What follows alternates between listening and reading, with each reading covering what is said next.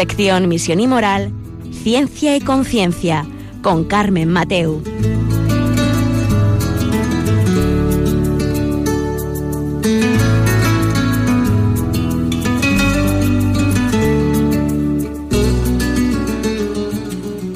Buenas tardes a todos. Aquí estamos un miércoles más en Ciencia y Conciencia, un programa que hacemos eh, desde el Observatorio de Bioética de la Universidad Católica de Valencia. Hoy con mucho frío, aquí estamos con toda la calefacción hasta a tope. Y hoy vamos a tener un programa muy interesante eh, porque vamos a hablar y vamos a intentar hacerlo y sobre todo nuestra invitada, ya veréis, con un lenguaje que todos vamos a entender, que nos va a dar una pequeña clase sobre si es ético o no es ético o qué valoración ética tiene eh, usar eh, bueno a los animales para tener una producción de órganos para, para nuestra salud no eh, ahí, ahí existe una mezcla animal hombre esto qué hacemos no ¿Qué, qué ética médica tiene y si para nosotros es bueno no es bueno.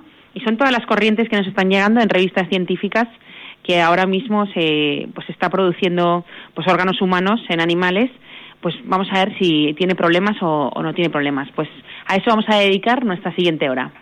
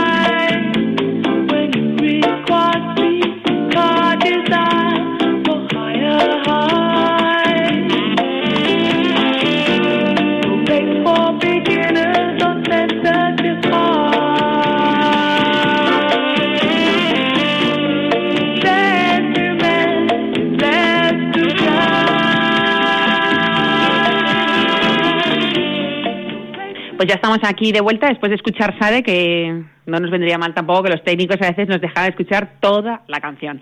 Pero bueno, también tenemos mucha información que dar y por eso estamos aquí con vosotros. Eh, pues nada, hoy eh, tiene está nuestra invitada, que ya ha venido alguna otra vez, que se llama Lucía Gómez. Hola, buenas tardes, Hola, Lucía. buenos días. Eh, nada, ella es eh, biotecnóloga, Ujú. Trabaja también aquí en el Observatorio de Bioética y está realizando su tesis doctoral sobre biología sintética. Desde esto, pues sabe un poquito. Entonces, lo primero, antes de empezar con el tema de lleno, eh, Lucía, bueno, enhorabuena porque acaba de tener su primer bebé, Muchas gracias. a Santiago. Y entonces, simplemente ¿qué es la biología sintética?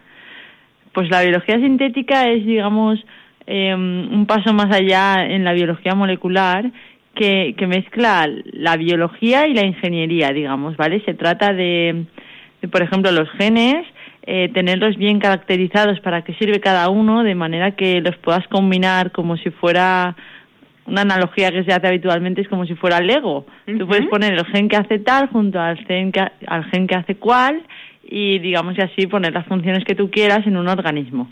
Ese es el ideal de la biología sintética.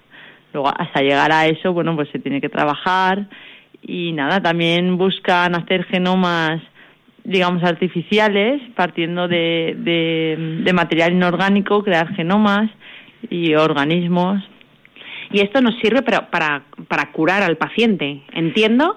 Una de las aplicaciones es en la clínica, pero también tiene aplicaciones a, a nivel ambiental o de producción de biocombustible, por ejemplo, energía renovable. A nivel ambiental es para, por ejemplo, forestal. O... Mm, so- sobre el tema forestal no he visto yo, pero so- igual para eliminar contaminación, por ejemplo, o cosas de este tipo sí que se está trabajando. ¿Y, y es futuro o es o ya se trabaja, en- o sea, ya, ya hay resultados en el presente?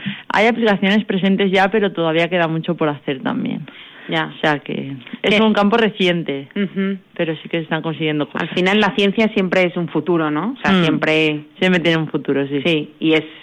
Al final hay que apostar por la investigación, porque si nadie apuesta no, no tenemos estas, estos avances. Pero bueno, nuestro tema es sobre sobre si es ético o qué problemas éticos tiene pues lo que se llaman quimeras animales o bueno tú explícanos no eh, lo primero em, hay muchas noticias algunas noticias que salen por ahí sobre em, o embriones híbridos o no, em, o híbridos quimeras. Cuéntanos.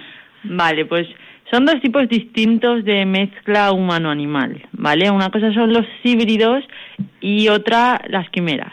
Entonces, los híbridos es, digamos, como una abreviación de embriones híbridos citoplasmáticos, ¿vale? Lo que consiste en los híbridos es coger pues, un óvulo animal, quitarle todo el genoma y entonces meterle el genoma de un humano a ese óvulo animal y entonces eh, se desarrollaría como un embrión y, ya. Esto sería como, como si fuera la clonación humana. La clonación humana es coger un óvulo humano y meterle el genoma de otro humano al óvulo. Y entonces se, eh, se, crea un embrión que es genéticamente igual al adulto que ha dado su genoma. Pues esto es lo mismo, pero en vez de introducir el genoma del humano en un óvulo de otro humano, es en un óvulo animal. Pero entonces, ¿qué sale de ahí? pues de ahí sale, es lo que los científicos debaten, porque hay quienes dicen que es un ser humano porque tiene más del 99% del genoma humano y hay quien dice que no, que no sería humano porque los factores así que aporta el óvulo son animales y entonces no se puede considerar humano y entonces se podría hacer con él lo que se quisiera. ¿Con qué, con qué animales se hace? ¿Con el cerdo o con se podría hacer, en principio, bueno, con mamíferos, se podría hacer también con ratones, con primates. ¿Y, podría ser que ese óvulo fuera implantado en una mujer? ¿O, quién es implantado? Eso sí que no se ha intentado y no se ah, propone. eso no se propone. Em, en este caso, el objetivo sería que el embrión se desarrollara solo, digamos, unos días y ya utilizarlo para la obtención de sus células madre. O sea, en, en ese caso no se propone implantarlo en una mujer y en principio no sería viable porque los factores citoplasmáticos son animales. Claro. Pero sí, la, sí que podría dar células madre humanas que podrían ser utilizadas en diversos fines. Ya. Y a ver, ¿y entonces las quimeras? Vale, y las quimeras es distinto. En las quimeras lo que tienes es un embrión animal, por ejemplo, un embrión de cerdo, pero producido in vitro para poder acceder a él, ¿vale? Y entonces, en ese embrión animal introduces células madre humanas. Pero es lo mismo, ¿no? No es lo mismo, porque en el otro caso era un óvulo animal en el que se introduce todo el ADN humano en el núcleo, ¿vale? Vale. Y en el otro caso es un embrión animal, no un óvulo, ¿vale? Un embrión ya formado, en el que simplemente introduces unas pocas células humanas. Vale. Pero son células madre, de manera que se van a desarrollar, el embrión va a crecer y se pretende que se obtenga un órgano entero humano dentro de ese animal. Una ¿Es esas fotos que hemos visto de un ratón con una oreja humana? Sí, es eso, pero em, no sé yo si una oreja se podría crear o, la utilidad que tendría. Se pretende más bien, pero sí, es más bien riñones, páncreas, y eso para luego trasplantar al humano. Exactamente. El objetivo sería eh, tener órganos para trasplante, porque son escasos y entonces esto sería una forma de, de producirlos adrede para ser trasplantados en humanos. Y sería o sea, sería que a cada uno, por ejemplo, si yo ahora necesito un trasplante de cualquier órgano mío, ¿se pusiera en práctica eso o, o eso se fabricaría en masa? Claro, esto tiene un problema y es que normalmente cuando una persona necesita un trasplante no tiene el tiempo de que se pueda introducir sus células en un embrión, que el embrión se implante en el cerdo, que, que nazca, que crezca, ¿vale? Normalmente no hay ese tiempo, entonces habría que, si esto se llevara a la práctica, habría que ver cómo implementarlo. Si, por ejemplo, las personas llenan sus células madre eh, para crear órganos de manera sistemática, digamos, pero esto es muy difícil porque además luego el animal moriría. Los animales viven menos años que. Entonces habría que ir creando todo el tiempo, digamos, tu cerdo que tiene tus órganos. Y tampoco puede tener suficientes órganos humanos. Sería mucha casualidad que el que produzca es el que a ti igual te hace falta un día. Claro. Entonces, igual lo más factible sería eh, crear órganos, digamos, mm, de diver compatibles compatibles con muchas personas. ¿Vale? Imagínate como la sangre que tiene varios grupos y a cada persona le viene bien uno. Pues algo parecido, pero con los órganos. Claro, la viabilidad es dificilísima. Sí, es difícil de implementar. Pero yo, pero problemas éticos tiene muchos, ¿no? Todo esto. Tienen problemas éticos y también económicos. Habría que ver que crear, digamos, estas granjas fuera rentable en comparación con los sistemas que hay actualmente o fuera sostenible, aunque no fuera rentable, que, se pudiese llevar a cabo. Y sí, tiene problemas éticos al igual que los híbridos. Si quieres, empiezo con sí, esto. Sí, sí, claro, claro. A mí es que me, han saltado miles de dudas cuando eh, lo estás comentando y... Pues mira, eh, uno de los problemas éticos es que muchas de estas investigaciones se están haciendo en las quimeras, ¿eh? ahora hablo de las quimeras. Se están recordamos que las quimeras era que si, eh, al embrión animal le ponemos nuestras células madre. Exactamente. Vale, Pero muchas de estas investigaciones, en un carácter, digamos, previo a lo que se pretende, están utilizando células madre embrionarias. O sea, de, de embriones humanos cogen sus células y las introducen en el embrión animal.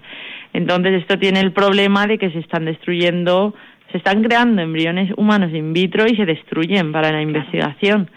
Además de que para que el órgano eh, fuera compatible con un ser humano es mejor que proceda de células adultas que se pueden reprogramar, ¿vale? A IPS y ya meterlas en el embrión.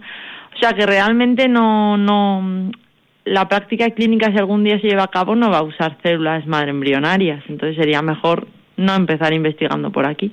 Claro, entonces, eh, ¿por qué tenemos tantas dudas de las células madres, células madre embrionarias si son mejores las adultas? Pues no los, no sé por qué las utilizan, la verdad, porque ya te digo que en la práctica clínica no se, no se utilizarían esas. Eh, igual tienen acceso, los investigadores concretos tienen más acceso a este tipo de células o tienen algunas características que para Claro, pero los investigadores tienen más acceso a las células madre embrionarias por la fabricación de embriones in vitro, ¿no? Que tienen ahí un stock que ellos van cogiendo, ¿no? Imagino. A veces también son embriones sobrantes de tratamientos de fecundación de parejas que los donan a la ciencia. Esos ah. también se utilizan. Claro. Y pero claro, esto atenta totalmente contra la dignidad del ser humano y ese es uno de los principales problemas éticos. Pero al margen de eso, si no se utilizaran células madre embrionarias, sino que se utilizaran adultas, este problema desaparecería, pero habría que considerar otra cosa y es, digamos, la posible colonización de las células humanas del animal, porque no es lo mismo crear un riñón en un cerdo, que igual a algunos les puede mm, producir reparos, pero imagínate que fuese un cerebro que está más asociado a la dignidad humana que el riñón. Entonces, imagínate un cerdo con cerebro de persona. ¿vale? O incluso, no sé si peor o, igual, eh, órganos reproductores humanos en animales. Esto es lo que más preocupa, no, no solo a, a los investigadores de nuestra línea de pensamiento, sino en la comunidad científica en general. Eh, hay un consenso de que esto es preocupante desde el punto de vista ético y, y entonces se tiene que trabajar en, pues algunos investigadores han propuesto métodos para evitar que esto ocurra, pero de momento no, no se puede garantizar un control de que estas células humanas no vayan a invadir órganos tan importantes como el cerebro o los órganos reproductores del animal. Incluso un investigador decía que imagínate que tienes un ratón macho que produce espermatozoides de humano y un ratón hembra que produce óvulos humanos, de manera que dos ratones podrían concebir entre ellos un ser humano. esto es muy preocupante y hay que, claro, hay que tener mucho control de que esto no pueda pasar. Bueno, esto me, parece ciencia ficción pura, ¿eh? Me parece ciencia ficción. Parece ciencia ficción, parece una película, ¿no? Hmm. Que, que es que locos están, como a alguien se le ha podido ocurrir eso, ¿no? O sea, si veo una película así, digo, ojo, como a alguien se le ha ocurrido eso, qué, vuelta de tuerca le han dado, ¿no? Sí. Pero si eso es la realidad. Hmm. El objetivo inicial es bueno, porque es verdad que, que hay una escasez de órganos para trasplante y producir estos órganos, yo desde mi punto de vista, si fuese solo un riñón y se pudiese garantizar que no sale de ahí, yo creo que podría ser aceptable. Sí. Pero claro, hay que tener muy claro que no se van a pasar las barreras que de este tipo. Claro, pero para lo que tú dices, la, la intervención, por así decirlo, del riñón es la quimera, ¿no? Es coger el embrión y ponerle nuestras células. Sí, pero un embrión animal. Sí, sí, sí, sí. Entonces, ese, ese animal fabricaría un riñón que no es el suyo, ¿no? Exactamente. Si lo quitaríamos, todo se moriría, ¿no? Eh, bueno, podría vivir sin un riñón. Si fuera otro órgano igual más vital, sí que moriría el animal, claro. Ya. Entonces, se lo quitamos y lo introducimos en el humano. Exacto. Porque le hacemos el trasplante. Exacto. ¿Lo rechaza? Eh, sí, pero eh, podría darse el caso, pero lo que pretenden es que no se rechace. Por eso quieren que sea un órgano humano, ¿sabes? Porque antes, bueno, no sé si actualmente se trasplantaban órganos de animal en humanos, por ejemplo, un, pues un riñón de cerdo a un, humano, y eso produce más rechazo que si el órgano es humano. Claro, con los trasplantes siempre puede haber rechazo, pero lo que se trata aquí es que, es que no, de hecho, si fueran las células del propio paciente las que se introducen en el embrión, ahí sería la, lo ideal, porque serían tus propias células, o sea, sería como un órgano tuyo, pero claro, el problema ahí es, el tiempo, claro. Claro. Si hubiera tiempo para que creciera el animal y todo, depende, depende de la necesidad del paciente, pero es una, una aplicación limitada. Totalmente, hmm. porque de, verdad que... ¿Y problemas médicos no hay tampoco? O sea, yo, yo e, éticamente lo veo de verdad cogido con, con, con pinzas. ¿no? A, mí no me parece em, em, así y soy totalmente desconocedora del tema, pero me plantea un montón de dudas esto. Sí, en cuanto a los problemas médicos, bueno, está lo del rechazo que has comentado, sí. pero ¿sabes lo que pasa? Que esto mm, no se han hecho ensayos preclínicos, digamos, no todavía está en una fase muy avan o sea, muy muy al principio, quiero decir, entonces no no se tienen evidencias de momento de que podría pasar. Lo que un avance que han hecho ahora es que pueden editar el genoma del embrión animal. Imagínate, para que sea más precisa la técnica, eh, modifican el genoma animal para que no produzca, por ejemplo, el, el páncreas animal que le corresponde producir. Y entonces, al introducir las células humanas, se favorece que lo único que se produzca sea el páncreas humano. Eso es un avance que ha habido ahora con la edición genética. Pero está ahí la cosa, esto es lo más avanzado. ¿Y esto se, se, esta investigación se lleva a cabo en España o dónde? Eh, en España también, en España también. Uno de los líderes en este campo es Juan Carlos Izpisúa, que trabajaba en California. Eh, luego allí hubo problemas eh, de financiación, por lo que te digo de que la comunidad científica, pues esto también lo ve con sus reparos. Se vino a España y en Murcia tiene, tiene una granja con cerdos donde ya están, están haciendo esto. Entonces en, España también sí, también se está ¿Y quién lo financia? ¿Lo sabes? Pues mira, finalmente eh, los institutos nacionales de salud de Estados Unidos, que fueron los que le dijeron que no iban a financiar este tipo de estudios, pues hace poco eh, salió una noticia eh, que le habían dado al final una, un premio a este investigador y le han dado al final el dinero ellos. Así que, que nada, tiene, para cinco años de, de estudios de momento. Jo, pues entonces esto, en hmm. principio, con dinero suficiente, sí. granja, y con, supongo que trabajadores y con todo, pues claro, esto hmm. irá bastante más rápido. Sí, ahora nosotros estamos a la espera pues de ver si la discusión ética acompaña a los nuevos avances que se vayan haciendo, porque porque ya te digo que yo creo que puede salir algo bueno de aquí, pero pero no hay que correr, hay que, hay que garantizar que... Claro, porque esto le llamamos que son órganos cuasi humanos, no son humanos o... Porque de momento no, no se ha conseguido un órgano enteramente humano. Entonces, de momento es cuasi humano. Si fuese suficiente para evitar el rechazo en el paciente, se podría quedar ahí. Pero bueno, en principio, cuanto más parecido sea al, órgano humano, pues mejor para el paciente. Claro, claro. Bueno, ya veis que, interesante, estamos aprendiendo mucho sobre la biomedicina, no sé si se llama así esto. Eh, y nada, vamos a, escuchar una pequeña canción, como la de antes, es un poco más larga, que también nos gusta mucho, y enseguida estamos con vosotros. Escúchame, Quiero decirte algo.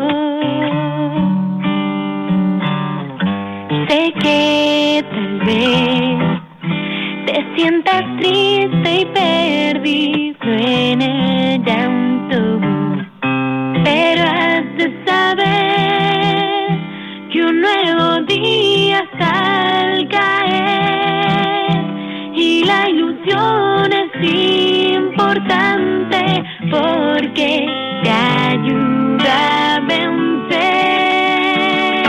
Ven conmigo, te acompaño, solo puedes para empezar. Toma mi mano si estás cansado, conmigo puedes contar con la alegría de un nuevo día. Sol al despertar, es suficiente si hay mucha gente que te anima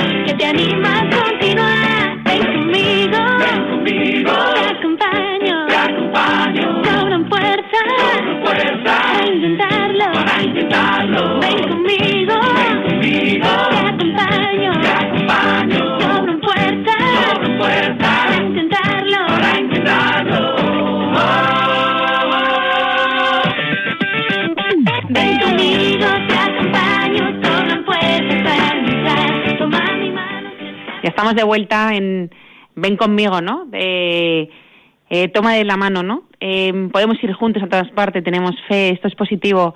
También, la verdad es que los técnicos nos han regalado esta canción también en este momento. No sé si es que estábamos llevando la conversación más, más negativa, pero no, no, eh, tenemos esperanza, ¿no? Estamos aquí en Radio María y tenemos fe para estar con vosotros y queremos que estéis con nosotros. Eh, bueno, estamos con Lucía Gómez hablando sobre eh, biomedicina, hablando sobre sobre pues los problemas éticos que hay en las últimas investigaciones en España y en Estados Unidos sobre la producción de órganos humanos en animales, ¿no? Esto es ético, no es ético, y por, por lo menos que nos expliquen qué es, porque vivimos en un mundo que no, como esto no lo entendemos los que no somos de, de ciencia, pues claro, también es, es que nos lo expliquen con palabras que entendamos también es importante. Pero bueno, estábamos hablando en este momento de las quimeras, de los embriones animales que forman nuestros órganos, pero también nos habías hablado antes de la, eh, los híbridos, ¿no? Que eran los embriones Híbridos citoplasmáticos. Eso es. Qué bueno que viniste. Entonces, cuéntanos esos pro- qué problemas. Estos parecen que tienen más problemas éticos. Eh, Sí, en mi opinión sí. Bueno, lo que he comentado antes del cerebro y los órganos reproductores Sí. humanos, Sí. que no sé si se puede comparar. bueno, pues nada, los híbridos, esto lo recuerdo, es eh, coger un óvulo animal, quitarle su ADN, introducir el ADN de un humano, ¿vale? Esto sería el híbrido y entonces ya se desarrollaría como un embrión. No necesitaría ser fecundado porque eh, no introduces la mitad del ADN de una persona, sino todo entero, ¿vale? Por eso no, por eso ya se desarrolla como un embrión y no necesita ser fecundado por un espermatozoide.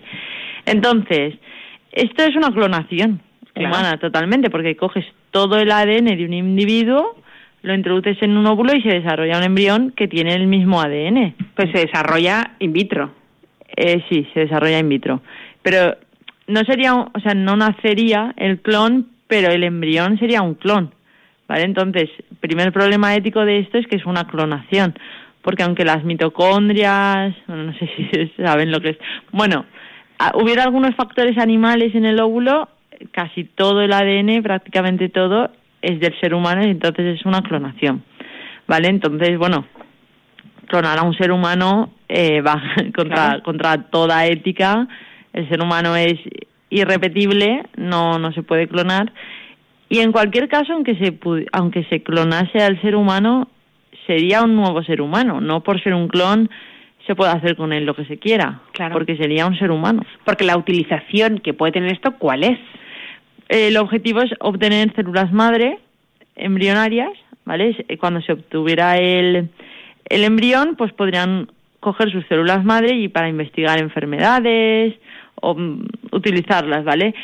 Eh, la cuestión, ¿por qué lo quieren mezclar con animales? Pues porque obtener óvulos humanos no es tan fácil.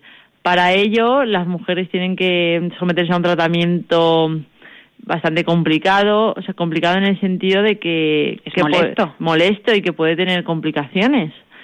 Vale, entonces los óvulos son, humanos son escasos para investigación. Entonces, si, si pudieran obtener, si se pudieran crear estos embriones humanos utilizando óvulos animales, pues podrían obtener muchísimos embriones porque digamos que es ilimitada, no, exactamente, pero claro. casi ilimitada los óvulos Pero animales. qué grande es la naturaleza, ¿no? Que nos dice que esto que es más sagrado, Mm, o sea, es mucho más difícil, ¿no? Sí. Tomarlo, o sea, que es como, como una barrera. Te lo he puesto más difícil para que no me lo toques, ¿no? Pues sí, sí, sí. Y nada, entonces, pues una vez, una vez creados estos embriones, eh, obtendrían las células madre. Como he dicho antes, el debate está en que hay científicos que argumentan que, puesto que los óvulos de origen son animales, no se trataría de un ser humano y entonces, pues se puede disponer de, de ellos sin ningún reparo y hacer lo que se quiera. En mi opinión, estamos ante un ser humano, igualmente. Tiene, tiene mm, las mitocondrias animales, tiene algún factor animal, pero sería un ser humano. ¿Y tú crees que nadie lo va a implantar en ningún sitio, sitio porque no sé si decir humano o animal? Es que no, no sé. Que alguien, Hmm. igual que hicieron a Dolly, a la Sí, oveja sí. clonada, Ujú. ¿crees que nadie lo va a hacer para probar? ¿O que no lo han hecho? Yo quiero pensar que no. Eh, a ver, de momento, hoy en día no se ha conseguido, que se sepa, clonar a un ser humano, digamos, utilizando óvulos humanos. Entonces este paso aún sería más difícil porque sería el óvulo animal. Entonces yo, yo quiero pensar que esto no va a ser posible. Creo que sí que se puede clonar al ser humano utilizando óvulos humanos, pero que se, se pudiera desarrollar al introducirlo en una mujer y llegar a nacer utilizando el óvulo animal, lo veo complicado, porque sí que se sabe que las mitocondrias que están fuera del núcleo, ¿vale? Son unos orgánulos pequeñitos que tienen un poquito de ADN, sí que se sabe que interaccionan con el ADN principal, digamos, y que esta interacción es importante. De hecho, cuando algo va mal, se producen enfermedades graves o incluso la muerte de, de los individuos. De esto hemos hablado también alguna vez, creo. Eh, entonces, claro, si las mitocondrias son animales, ahí se produciría, yo creo que como un desajuste. Claro, sería un choque, ¿no? Totalmente. Mm. Entonces, unos días de vida sí que aguanta el embrión, pero yo yo pienso que no, Ya. que no, pero no lo sé. ¿eh? No lo sé. Y esta y esta investigación, por ejemplo, también se lleva aquí en España. Esto de los híbridos, estos también es. No, hasta donde yo sé no. Vale. Esto de hecho no es de tanta actualidad como las quimeras.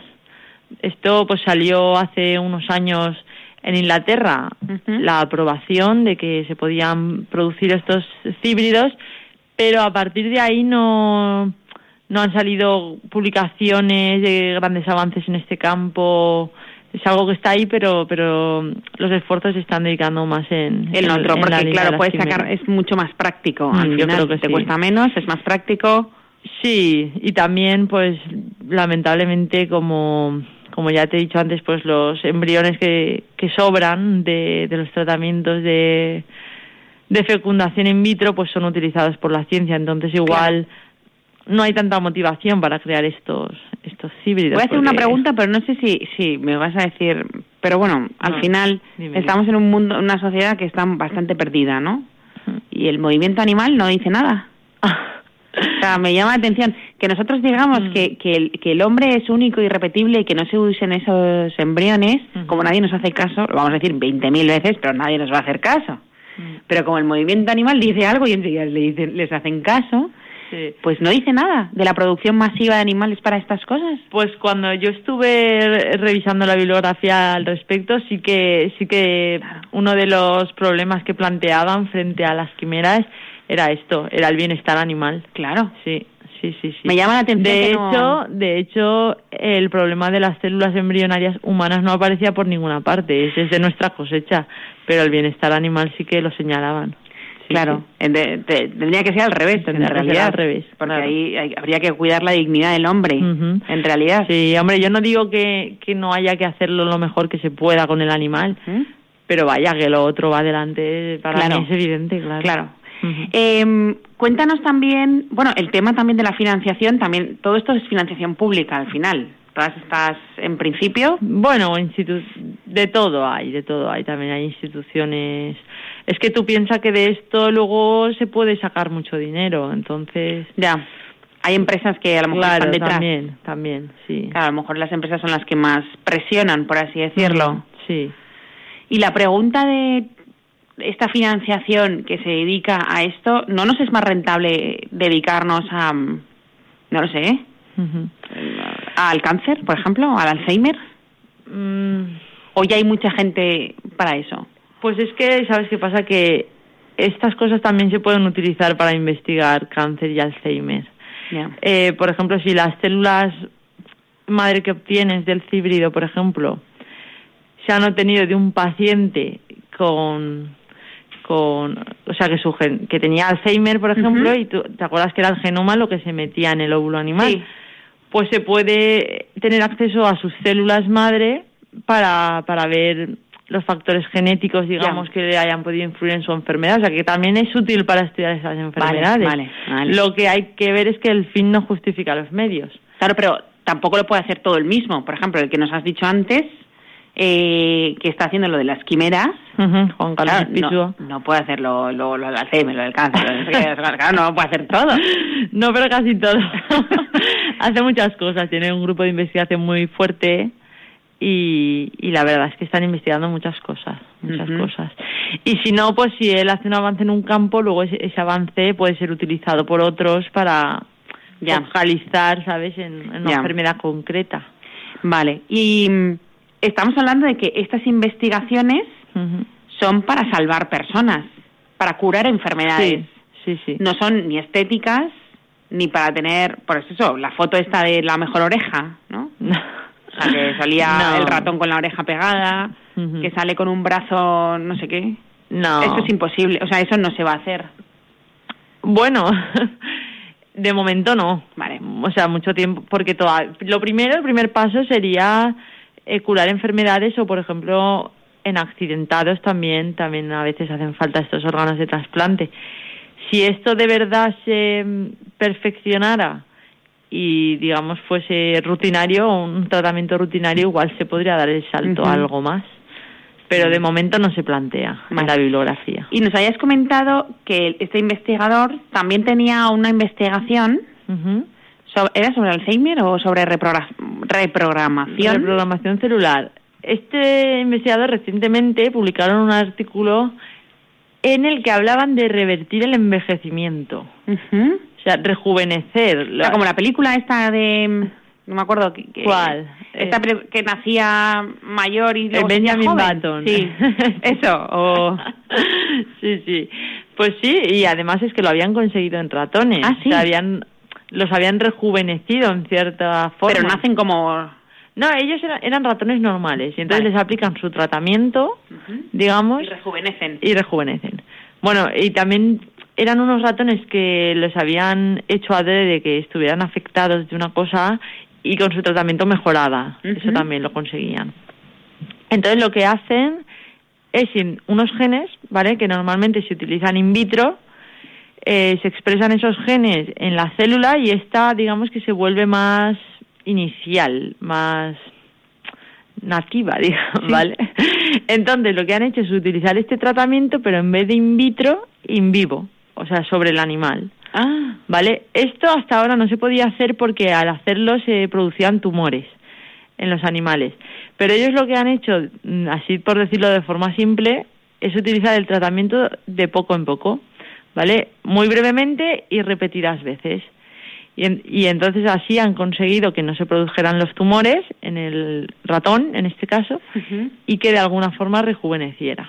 pero rejuvenece fisiológicamente o estéticamente. No, fisiológicamente. Vale. Pero también ten en cuenta que es un ratón. Yo Ya. no lo sé. No le salen arrugas. Claro. A ver, en, en la prensa, eh, en varios artículos hablaban de esto, de poder aplicarlo a, a las arrugas, a las canas Claro, es que y a todo este tipo de cosas. Pero claro, no queremos ser frívolas, pero al final es lo que le Lo que interesa, interesa a la gente, ¿no? Sí. Sí, pues quizá, quién sabe, quizá. Quizá Claro, esto es todo un, un hallazgo. Y también es un hallazgo que si fisiológicamente te rejuvenece, es como que llegas a los 40, a los 50 y ya no te duelen las articulaciones. No te duele nada. Llegas a los 70 y estás fresco. Claro, el, el autor habla de, de vivir los mismos años, pero con una calidad de vida mejor. Lo que pasa es que, claro, seguramente el, de hecho en los ratones ocurre, viven más años. Ah. Porque si tú estás mejor, eh, ¿por qué te vas a morir a la, a la misma edad que si no hubieras tenido ese tratamiento? Claro. Entonces se viven más años. Entonces esto también plantea preguntas de hasta qué punto podemos Alargar la vida. la vida, hasta qué punto. O sea, eso también tiene un problema ético de fondo. Sí, porque es verdad que hace unos años pues moríamos mucho más jóvenes que Claro. ahora y que la, la esperanza de vida se ha alargado. Pero claro, ¿hasta qué punto? Porque, por ejemplo, cuando discutíamos esto hablábamos, la edad fértil de una persona es, es la que es. Y estos tratamientos en principio no han, no han cambiado esto. Entonces, eh, luego la, la persona viviría muchos más años en una etapa en la que ya no puede, digamos, producir gente nueva.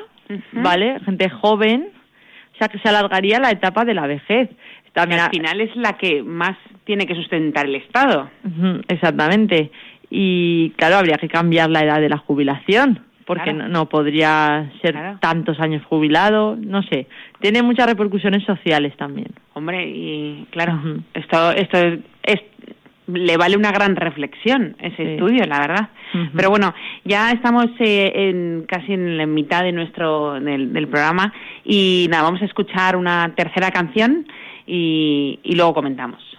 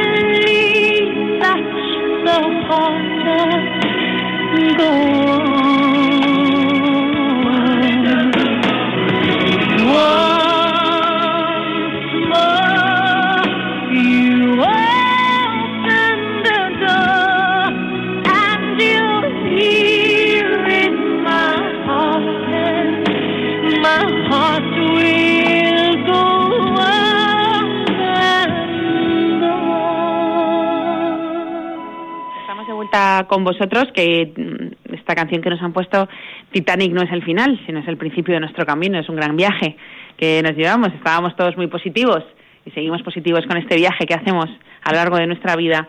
Y estamos hoy en Ciencia y Conciencia haciendo el programa desde, desde Valencia, desde el Observatorio de Bioética de la Universidad Católica de Valencia, y estamos con Lucía Gómez, que es biotecnóloga y está haciendo su tesis sobre biología sintética. Nos ha contado lo que es la biología sintética, que no sabemos nada aquí de ciencia en ese aspecto. Y, y hoy estamos hablando de la mezcla, de las últimas investigaciones, de la mezcla entre órganos humanos y animales, ¿no? Si tiene problemas éticos o no, y sobre todo qué es, porque mm, la sociedad estamos muy perdida, ¿no? Muchas veces en estos temas de las últimas investigaciones que se hacen y, y para qué, ¿no? ¿Qué uso tiene esto? Sí, ¿para qué lo hacen, no? Eh, al final hemos hablado de los problemas médicos, de los riesgos éticos que tienen los híbridos, que tienen las quimeras también, pero hay otro tipo de riesgo. Debe haber algo más. Pues mira, eh, hay también riesgos de seguridad. Por ejemplo, eh, el animal que, o sea, los principales estudios que se han publicado son en ratones, pero como te he comentado antes, se está trabajando en cerdos. ¿Por qué? Porque por el tamaño del animal, ese sería, digamos, el animal idóneo para para producir los órganos allí, los órganos humanos, porque el ratón es muy pequeño. Claro, ¿vale? claro, claro. Entonces se está trabajando en cerdos. Entonces se ha planteado que agentes patógenos, ¿vale? Microorganismos, digamos, mm, que provocan enfermedad, que se encuentran solo en los cerdos, al entrar en contacto de forma tan estrecha eh, los genomas de cerdo y de humano, Sí. al, al crear estos órganos humanos dentro, podría producirse mutaciones en estos agentes patógenos y que pudieran afectar al ser humano. Claro. O sea, de manera que el microorganismo mutara y ya no afectara solo a los cerdos, sino que pudiera infectar a seres humanos y provocarles pues una enfermedad desconocida. Claro. Entonces, este es un riesgo de seguridad que también se ha planteado. sería como una fiebre aviar de estas, eh, algo así. Algo así. Podría pasarse algo así. Algo sí. así.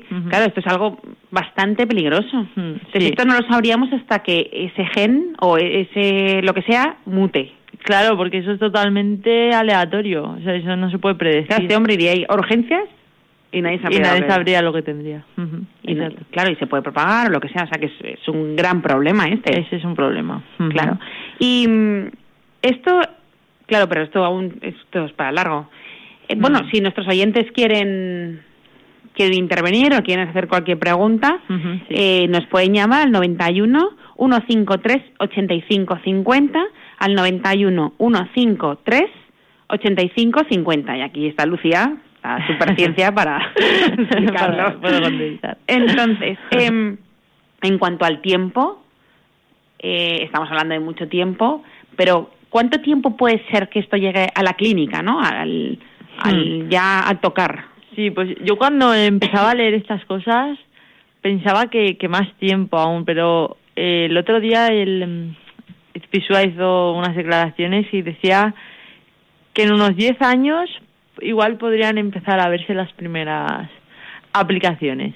Eso significa los primeros órganos trasplantados en un humano. Mm, no, producidos en cerdo. Vale, Un órgano viable, digamos, antes de, de trasplantarlo. preparado para ser trasplantado. Sí, sí, en unos 10 años. Esto igual es muy optimista, no lo sé. Ya. Igual antes, él dice 10 años. Ya, ya veremos si ¿Y cómo es que tarda tanto? Si ya ha visto que le sale bien. Bueno, tiene que controlar todos estos problemas de, de seguridad y, y también que los órganos no son, por decirlo así de forma simple, tan humanos aún como se requiere. Es lo que decimos de cuasi humanos. Vale, esto tienen que dirigirlo aún mucho más para que se para que mm, las células humanas se limiten al órgano que se quiere y para que este órgano no tenga células animales, digamos, ¿vale? Claro, y, y- ver si eso es- muta, si despierta más cosas. Eso también, si- eso si- Ujú. Claro, y luego tendrá que sortear todo el todas las legislaciones. Claro, habrá que hacer leyes adecuadas para que esos trasplantes se, se lleven a cabo. Sí, de momento los pasos que están dando ahora no hay, no hay digamos una, una legislación en contra de esto. Ellos sí que sacrifican los cerdos, eh, llegados no me acuerdo a- hasta qué tiempo los dejan, pero los sacrifican para por lo que hemos hablado antes de la posible humanización de órganos muy relacionados con la dignidad, ¿vale? Entonces los sacrifican los cerdos porque esto aún no está controlado y entonces para que no para ¿Qué que no órganos son más Es- dignos? ¿Es así? No sé. bueno, más dignos, más asociados a la identidad humana, digamos, pues sería el cerebro, sería los órganos reproductores, también la cara, la cara también no puede ser que un animal desarrolle una cara humana, porque esto también está Ni piel, ni cosas así, no puede, ¿no? Mm, piel es que depende, depende también de cómo lo percibas. Igual sí que se puede, no creo que toda su piel, pero no lo sé, Pero igual. sí una parte igual una de un parte accidente, de de, piel. algo así, que se le pueda trasplantar. Puede o...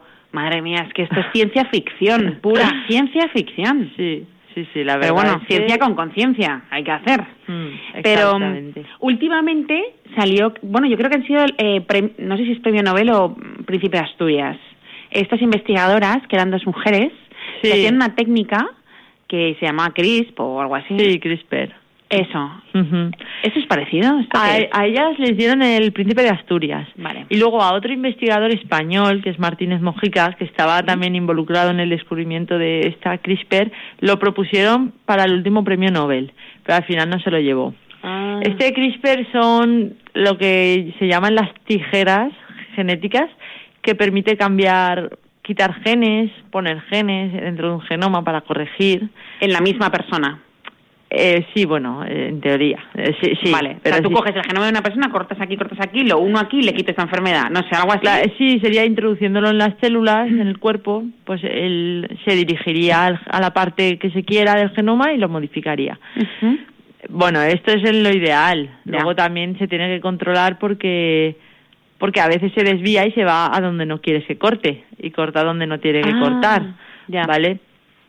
Entonces, eh, pero bueno, esta técnica también es muy prometedora y también se puede aplicar en el caso de las quimeras para lo que he dicho de modificar el genoma animal de manera que utilizando el CRISPR, digamos, modificas ese ADN para que el animal ya no produzca su páncreas.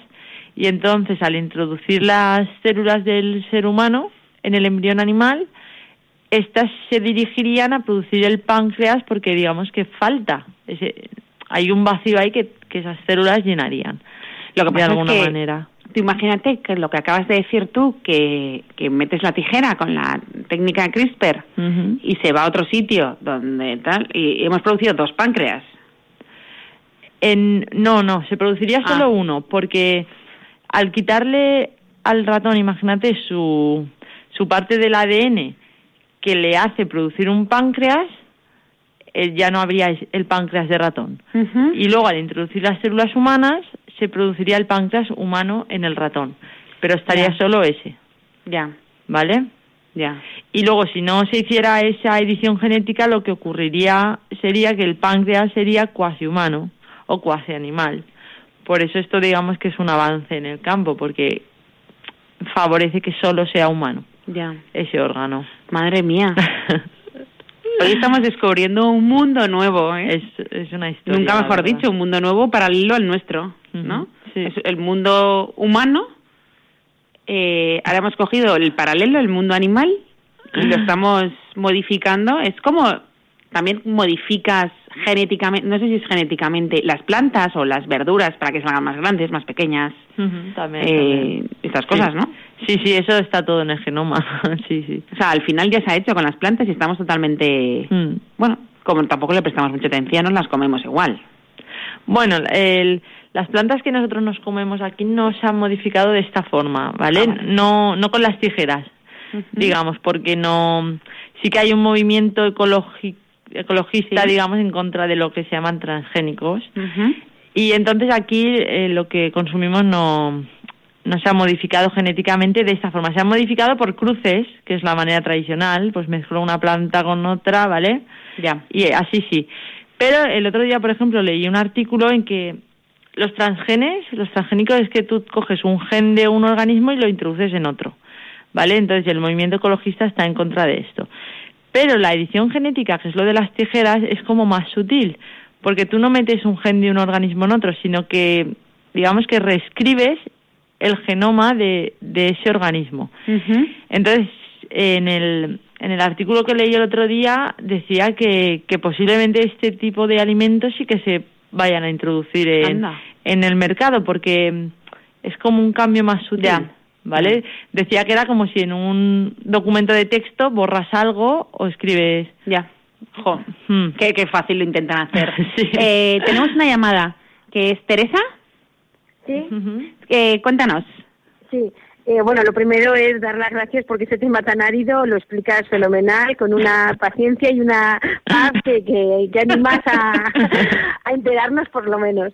Muy bueno, bien. te quería comentar, a ver, no tengo ni idea de... Entonces, bueno, sí que tengo una, una niña de, de un... que el pabellón auricular, todo lo demás, bueno, está bien, pero bueno, que el pabellón auricular, la orejita es mínima, tiene cerrado el, el Mm. externo, pero bueno, el interno está bien, pero bueno... mm, eh, es- cuando le comentamos pues, pues que ya pues para ponerse un uno que esté bien uno normal pues nos hablaban de abrir el externo coger cártil y no sé me sonaba un poco pues, Sí. que hay algo que está tan avanzado no lo sé entonces no sé te quería comentar claro lo- no sé si es más fácil el ADN cuando hablas es para embriones claro una persona que ya está no sé hasta qué punto se puede porque el ADN al final es que es un análisis de sangre y dices, jolín, pues si con un análisis de sangre pues puedes, en fin, no sé, es el tema es este y, y bueno, pues te quería, y si a lo mejor no para ahora, por más adelante,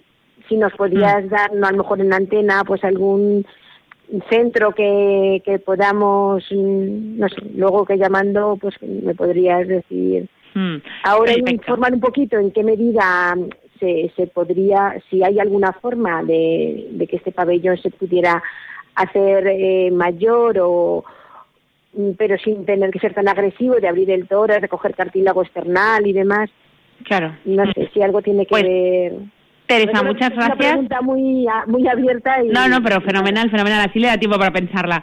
Que muchas gracias por llamar y si quieres dejar, eh, no sé, ella se dedica mucho a investigación, pero si quieres dejar el teléfono luego eh, y que se pongan en contacto contigo y ya está personalmente y, y veis el caso en profundidad. Vale, gracias, Teresa. Cuéntanos, Lucía. Eh, ¿Qué va- respuesta? Sí, eh, a ver, lo que pasa es que, como ya, ya he dicho antes, este este campo... Lucía, queda muy poco tiempo. Ah, entonces, perdón, vale, vamos. vale, lo digo deprisa. No, sí. Eh, a ver, se está estudiando mucho, pero todavía está lejos de poderse aplicar a la clínica. Entonces, yo di- le, le diría a Teresa que esta ahora mismo no es una opción, no es una opción para su No niña. es viable. No, no, no, no, porque aparte del tiempo que se necesita, lo que he dicho, para coger células del propio paciente, meterlas en el embrión, que mm, introducirlo en su madre, sea, en la, en la cerda en este caso, que nazca, que se, que crezca y todo, Mm. y aparte que es que todavía no se está haciendo La legislación tampoco le, gust- le dejaría. No, no, no, y que no está preparada la técnica y aún le faltan, lo que he dicho, Claro. mínimo 10 años. Entonces este no, no sería un campo. Yo no sé, ya lo que ha dicho que le dijeron en el médico y eso ya no es, yo ya no sé decir si si sí o si no porque Claro. yo no soy médico. Claro, pero es mucho más invasivo, lo que hay hoy en día es mucho más Mm. invasivo, Sí. el cartílago, no sé qué, eh, Claro. que esto. Claro, en, este caso sería invasivo para el animal, el ser para el ser humano no. Bueno, Claro. tendrían que hacerle el trasplante, pero Claro. pero ahora mismo no, no es posible esto. Bueno, pues nada, eh, llegamos ya a nuestro fin de programa, muy interesante. Muchas gracias, Lucía. De- Además han dicho que te han- Gracias a vosotros. todos te han comprendido, fenomenal, yo también lo he entendido perfectamente. Es un tema de total actualidad en la ciencia. Eh, hoy sí que hay algunas eh, revistas científicas están hablando del tema con artículos científicos, con lo cual Sí, sí, además es bastante de las actualidad. más importantes.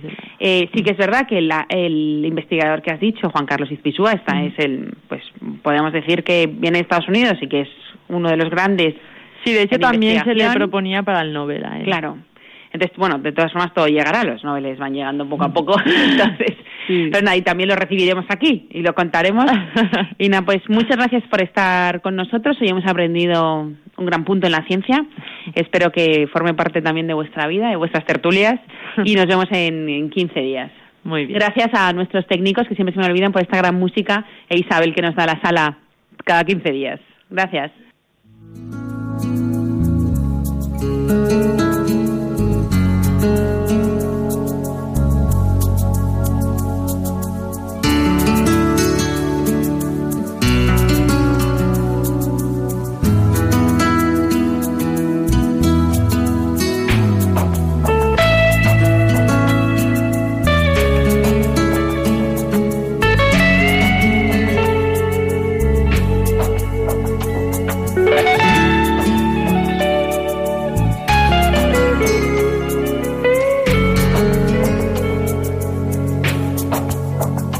Han escuchado Ciencia y Conciencia, un programa dirigido por Carmen Mateu.